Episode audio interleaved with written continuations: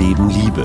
Der Mutmach-Podcast. Hallo und herzlich willkommen zu unserer Donnerstagsausgabe des Mutmach-Podcasts. Hier ist Suse Schumacher und mir gegenüber sitzt der etwas verschlafene Hajo Schumacher. Ja, ich bin noch am Wahlmorgen. Also es gibt ja zwei Strategien. Entweder bleibst du lange, lange wach dann machst du halt irgendwann um zwei oder so die Grätsche oder aber, wie ich es gemacht habe, früh ins Bett und dann, wenn es spannend wird, und das war halb vier, und das war tatsächlich genau dieser Kipppunkt, mhm. wo Biden also schon fast uneinholbar vorne lag, so sah es aus. Ja.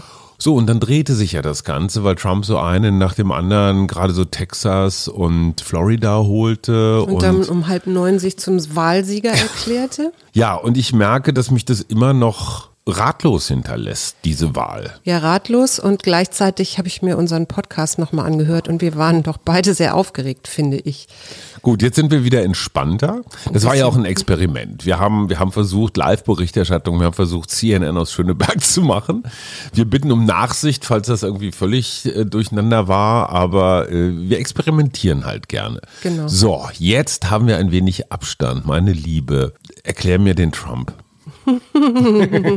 Wenn ich das könnte, ich fand interessant, ich habe ein Interview mit Sigmar Gabriel gelesen, fand ich erstmal interessant, weil der ist irgendwie Teil der Atlantikbrücke. Mhm. Kannst du das mal erklären, was das eigentlich genau ist? Es ist, das ist eine transatlantische Vereinigung von Menschen, ich würde mal sagen, eher etwas konservativ, die so die klassische deutsch-amerikanische Freundschaft hochhalten, was in Zeiten wie diesen, wo so die, ich sag mal, die Ministerien, die Verwaltung, die Regierung nicht so gut miteinander ja. können, hältst du dann halt so Unternehmer, Zivilgesellschaft, Wissenschaftler und sowas äh, zusammen. Friedrich Merz ist, glaube ich, auch in der Atlantikbrücke. Mhm. Also ist jetzt nichts für Kevin Kühnert. Naja, auf jeden Fall äh, fand ich ganz interessant. Er hat gesagt, er hatte gut geschlafen, er hätte sich damit auch gar nicht so weiter beschäftigt. Und er wurde dann natürlich gefragt, welche Gründe es sein könnten, die jetzt mhm. doch zu so einer explosionsartigen Unterstützung für Trump. Er hatte unter anderem drei Punkte genannt, die fand ich ganz spannend. Er hat einmal von Florida geredet und den Lateinamerikanern dort. Mhm und sagt, die haben einfach auch ganz andere Wertvorstellungen als wir hier in Europa. Die sind ähm, religiös, sehr stark religiös. Und ähm, dass Trump kurz vorher eine wichtige Abtreibungsgegnerin in das Amt der höchsten Richterin oder mhm. des höchsten Gerichts gesetzt hat, fanden die klasse. Deswegen haben sie den gewählt. Unter anderem auch viele Frauen.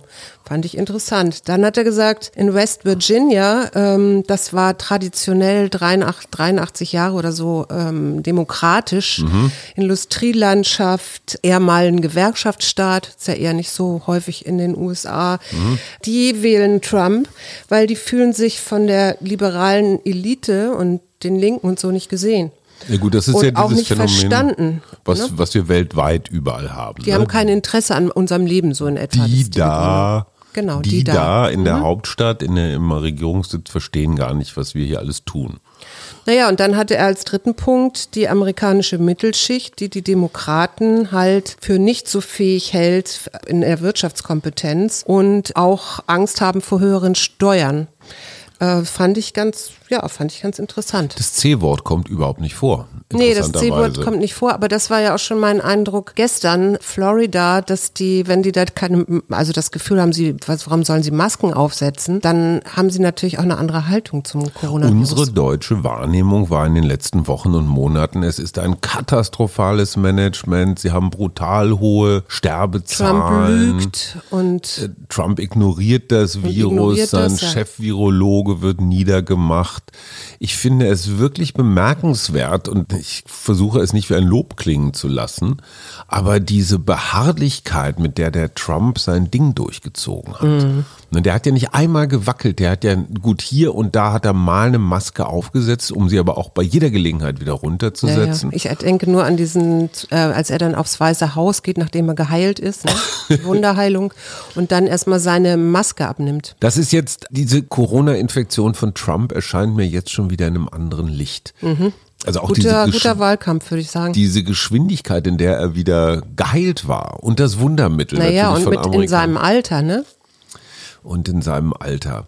Ich bin, ich merke wirklich, dass ich, dass ich leicht verwirrt bin. Mhm. Weil damals mit Hillary, das konnte man irgendwie alles noch erklären. Hillary war den Leuten unsympathisch und so weiter. Ich gestehe selbst, ich habe Biden für einen guten Kandidaten gehalten, weil der halt keinem wehtut, was ich wirklich unterschätzt habe und das hätte man auch vorher schon rauskriegen können, wie wichtig das Thema Wirtschaft ist. Ja. Ne? Bill Clinton, it's the economy stupid. Es ist nicht Corona, es ist auch nicht das, was Biden immer sagte, so Haltung, Charakter und sowas. Nee, nee. Und ähm, ich habe mir mal die Marjorie Taylor Greene angeguckt, angeblich eine QAnon-Anhängerin, also diese, dieser komische Sektenkult. Mhm. Und wenn du deren Werbevideo siehst, deren Wahlkampfvideo, natürlich mit ihren makellos gebleachten oder sonst wie was Zähnen, ja, und Bodybuilderin ist ja auch noch, ne? Und Kraftsportlerin, erfolgreiche Unternehmerin, die Häuser baut, Mutter und eine bekennende konservative Republikanerin. Und Trump-Fanin auch. Logisch. Und die sagt zum Beispiel Gesundheitssystem. Natürlich soll das ähm, dem freien Markt überlassen werden. Soweit kommt das noch, dass wir hier eine Gesundheitsversicherung haben. Das klingt in unseren ähm, Sozialstaatsohren klingt das total brutal. Mhm. Und es ist aber nicht nur eine Minderheitenmeinung in den USA, sondern es ist eine durchaus verbreitete. Die haben Biden für einen Sozialisten gehalten. Mhm. Die haben gesagt, der will unsere Steuern erhöhen, der will uns das Geld wegnehmen, der will uns einen Lebensstil aufzwingen. Erinnert mich so ein bisschen an die kommunistische Partei hier 1929. Aber Entschuldigung, Joe Biden würde in Deutschland wahrscheinlich so irgendwo neben Friedrich Merz stehen. Ja, sehr konservativ so rein, auf jeden Fall. Hm. Rein politisch. Ich glaube, wir müssen tatsächlich äh, zu der Erkenntnis kommen, dass Joe Biden der falsche Kandidat war. Welche demokratischen Präsidenten haben wir erlebt? Also Jimmy Carter noch so ganz fern in der Vergangenheit, der Erdnussfarmer, der sehr unglücklich war und agierte, mhm. aber dann im Wesentlichen Bill Clinton und Obama. Mhm. Und die erzählten ja beide die Geschichte vom kraftstrotzenden, jungen Aufbruchsmenschen. Ja. Die Geschichte erzählte Joe Biden jetzt beim besten Willen nicht. Nee. Vielleicht musst du als Demokrat tatsächlich so dieser, dieser Reformer, dieser Anpacker, dieser Popstar sein, um, um aus der, um, um Leute zu mobilisieren. Mhm. Dass das einem die zweite Erkenntnis ist, haben ja immer noch weit über 40 Prozent nicht gewählt.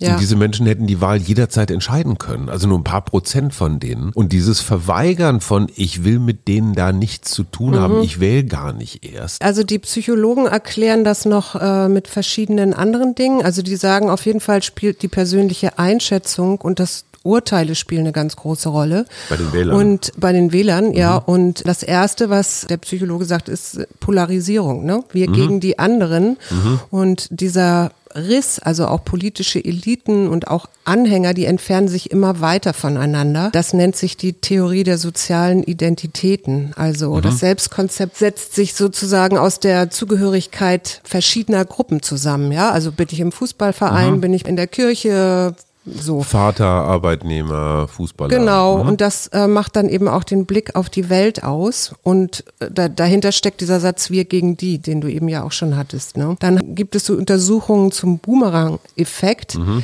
Das hat, glaube ich, Sascha Lobo neulich auch geschrieben, dieses motivierte Schlussfolgern. Mhm. Das heißt, ich kriege zwar neue Infos, möchte aber drohende negative Gefühle möglichst vermeiden und maximiere dadurch auch positive Gefühle, also glaube eher an Dinge, die sich nahtlos in mein Weltbild integrieren lassen und dose das ab, was da irgendwie nicht reinpasst, ja. Also selektive Wahrnehmung. Selektive Wahrnehmung in sich, ja. Und das ist so ein Effekt, kannst du dich noch an die asymmetrische Demobilisierung erinnern?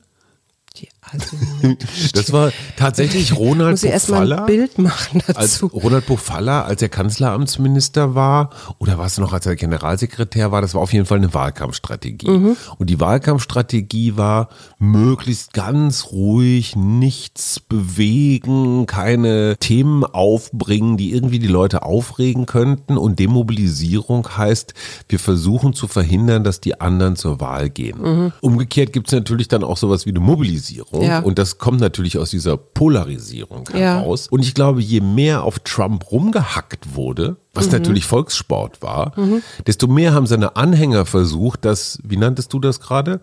Also das jedenfalls, ja, dieses auszuschließen ja. und ihre Stammeszugehörigkeit nochmal ganz besonders zu betonen. Genau, wo du dann auch wieder in der Polarisierung natürlich. Und da bist du in einer total paradoxen Situation. Du machst einen komplett nieder, in diesem Fall den Amtsinhaber Trump, mit dem Effekt, dass du seine Anhänger mobilisierst. Komisch, oder? ja, ja, ja. Was ich noch interessant fand, ich musste mich an die Untersuchung von Professor Wehling erinnern, Elisabeth Wehling zum Thema Framing. Auch nicht so wirklich neu, aber als der Trump da zwischen acht und neun deutscher Zeit vor die Kameras trat und diesen komischen Satz sagte so, ich glaube, es sieht so aus, wir haben gewonnen. Jetzt hören wir einfach mal auf, Und weiter die Demokraten zu zählen. Wahlbetrug. Und genau, die Demokraten betrügen uns und das Ganze muss vors Gericht. Damit hat er natürlich die Story für die ganze Welt, nicht nur für Amerika, sondern für alle anderen gleichsam vorgegeben. Ja. Ja, er hat uns in seine Story gezwungen und egal wie wir die finden, aber wir müssen sie erstmal nacherzählen Ja, oder sie müssen sie auch vielleicht verstehen erstmal. oder verstehen. Ja, das heißt aber dieses Das heißt, wir setzen uns Agenda-Setting. damit auseinander auch. Themen setzen und sagen so, da müsst ihr jetzt mal so lang denken und euch, da dürft ihr euch auch gerne drüber aufregen, liebe Kommentatoren. Das ist ja alles mit eingepreist. Also zu sagen, und ich glaube, das war einer der Fehler, den ich auch gemacht habe, Trump zu unterschätzen, dieses Abtun als Clown, als Leichtgewicht, als Dummkopf. ja. Das stimmt nicht. Nee. Der Typ ist super schlau. Der ist nicht schlau im Sinne von, er ist ein guter Politiker oder denkt sich jetzt tolle Gesetze aus, die der, der Nation äh, nach vorne helfen. Aber eine Machtschleue, da muss man einfach auch mal sagen, hey Leute, unterschätzt den Kerl Ja. nicht. Ich habe noch zwei Sachen, ähm, die in der Psychologie auch noch eine Rolle spielen könnten. Die Unsicherheitstoleranz, also wähle Überzeugungen so, dass sie sich zu deinem ganz persönlichen Wünschen und Eigenschaften passen. Ähm, Konservative zum Beispiel in den USA haben ein hohes Bedürfnis nach Ordnung und Struktur. Das ist bei uns auch so. Und Liberale sind eher bereit, gewisse Unwägbarkeiten und Unsicherheiten in Kauf zu nehmen. Ähm, so jetzt mal als Beispiel diese Schusswaffen. Gebrauch. Ne? Jemand, der sich unsicher in seiner Umwelt fühlt, ja, also der Angst hat, dass meinetwegen auf dem Campus wieder jemand rumläuft und ballert, hat eher, das zeigen die Studien auch, eine Waffe. Und das letzte, der letzte Punkt ist die Depolarisierung, also die politische Haltung hängt mit bestimmten Bedürfnissen, Charakterzügen und aber eben auch Gruppendynamiken und kognitiver Verzerrung zusammen. So eine Art kollektiver Narzissmus, das hat Trump zum Beispiel ganz schön gezeigt mit dem chinesischen Virus. Ne? Also Mhm, unsere Nation ist sauber und da die Chinesen, die bösen Chinesen Auch haben den Framing. Mhm. Virus in die Welt gesetzt. Ne? Unmoralische Frage des Tages. Sind wir westlichen, vielleicht auch deutschen Bildungsbürger eigentlich arrogant, weil wir das alles so ein bisschen abtun? Also an was die glauben zum Beispiel, dass sie Abtreibungsgegner sind, dass sie niedrige Steuern für das Allerwichtigste halten und eine allgemeine Gesundheitsversorgung für nicht so wichtig. Also sind wir arrogant, weil wir verbinden damit ja ganz häufig, was heißt wir? Ich sage ruhig ich, so ein Werturteil. Du, das ist vielleicht auch motivierend, äh, motiviertes Schlussfolgern. motiviertes Schlussfolgern. Ich mache jetzt gerade den Fehler eines Trump-Wählers. Äh, nicht de- eines Trump-Wählers, du bist ja vielleicht von der anderen Seite, aber du bewertest das natürlich auch nach deinen eigenen Wertvorstellungen. So wie es mir in den, in den Kram passt. auch eine, vielleicht ist das auch eine kognitive Verzerrung. Nochmal die Frage, ist das arrogant von uns? Sollten wir nicht sagen, komm, so sind sie die Amis? Die, wir kennen sie vielleicht eigentlich Wir kennen sie vielleicht nicht, ja. doch gar nicht so gut, wie wir immer denken, Genau. Nur weil wir dreimal die Woche einen Burger essen. Nee, Nee, ich glaube, das zeigt sich nicht am Burger und das zeigt sich auch nicht, wenn wir in Amerika durch Amerika reisen oder so. Aber im Jahr 2020 ist es irgendwie ernüchternd, wie Ja. fremd dieses Land, das ich immer mit so einer Hassliebe Ja. äh, im Herzen trage. Ich bin echt ernüchtert. Und ich war so erleichtert, als ich heute den Trailer von Stardust gesehen habe. Das ist der David Bowie-Film. Der Schauspieler Johnny Flynn, nie gehört, Nee. sieht auch gar nicht so richtig aus wie Bowie, Ja. spielt Bowie und es geht darum, dass der 24-jährige David Bowie zum ersten Mal nach Amerika kommt und dann natürlich alles falsch macht, was man falsch machen kann. Also auf die Frage hin, woran arbeiten Sie denn gerade so künstlerisch? Von einem Radiomoderator sagt er, ach, ich habe mich mich im Wesentlichen äh, in Frauenkleidern ganz wohl gefühlt und mich äh, durchvögeln lassen. das war natürlich ein Riesenskandal. Und der sagte zum Beispiel, also Bowie jetzt, ne, stop being yourself. Hör auf, immer du selber sein zu wollen. Diese blöde Authentizität, das ist alles ein totales Missverständnis. Oder Individualismus. Ne? Sei jemand anders. Mhm. Gut. Ja, okay. Es ich hat finde, mir Kraft gegeben, weil ganz einfach das in Amerika eben auch möglich ist. Ja, das, das ist stimmt. das irre Amerika, das ist das Unangepasste, das Freakige, was ich auch sehr schätze. Ja, hast du völlig recht. Ich möchte mal das Thema wechseln und mich mal mit wirklich wichtigen Themen beschäftigen, Ja. nämlich mit Maskenmode. Ich bin ja in einem Teil eines Frauennetzwerks bei Facebook und ähm, da war neulich ein Post von einer jungen Frau, die macht Masken aus Pailletten. Und ich habe das auch schon ein paar Mal gedacht, dass ich eigentlich meine Klamotten äh, beziehungsweise meine Masken mal an die Klamotten anpassen müsste, die ich so habe. Farblich. Also so farblich.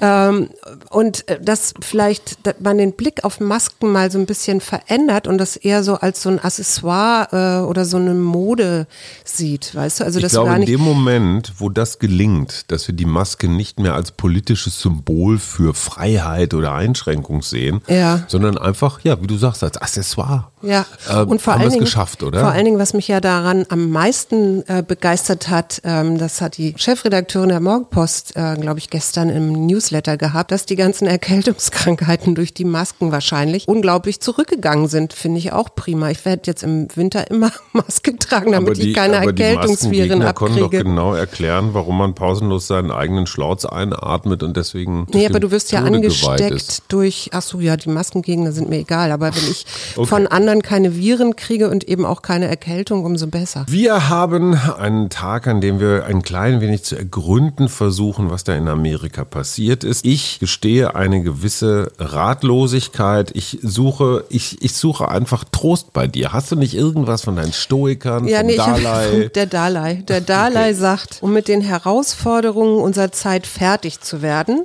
Mhm. müssen wir mehr Sinn für universelle Verantwortung entwickeln. Mhm. Ja, das heißt eben auch über den Tellerrand rübergucken und vielleicht unsere amerikanischen Freunde mal ganz fest in den Arm nehmen, uns tief in die Augen blicken und sagen, sind wir nicht alle am Ende Menschen und Sind leben wir nicht alle auf alle- dieser Welt? Trump-Wähler. Ja, nee. Ich habe gezogen Zärtlichkeit. Ja, aber das, Das passt ist doch zum Beispiel wunderbar. ein Begriff, den ich mit Donald Trump überhaupt nicht in Verbindung bringen Nee, nicht mal mit seiner Ehefrau. Mit Obama schon eher. Ja, stimmt. Wobei auf der anderen Seite, wenn du jetzt so ein radikaler Konservativer bist, ist Obama natürlich eine permanente Provokation. Ne? Mhm. ja. Wo wir sagen, ach wie toll, Perspektivwechsel. Ja, Gut. du bist jetzt schon wieder beim Ja. amerikanischen Präsidenten. Ich ähm, lese jetzt Zärtlichkeit, Zärtlichkeit. vor. Lass die Weisheit deines Herzens in deine Handlungen einfließen. Gib großmütig und freizügig und behandle dich und andere liebevoll und fürsorglich. Amen. Gut.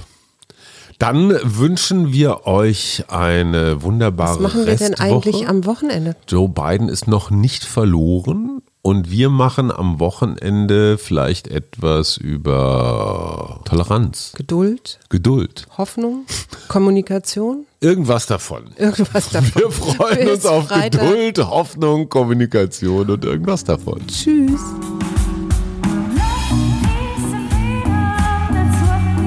Wir, Arbeit, Leben, Liebe. der Mutmach-Podcast der Berliner Morgenpost.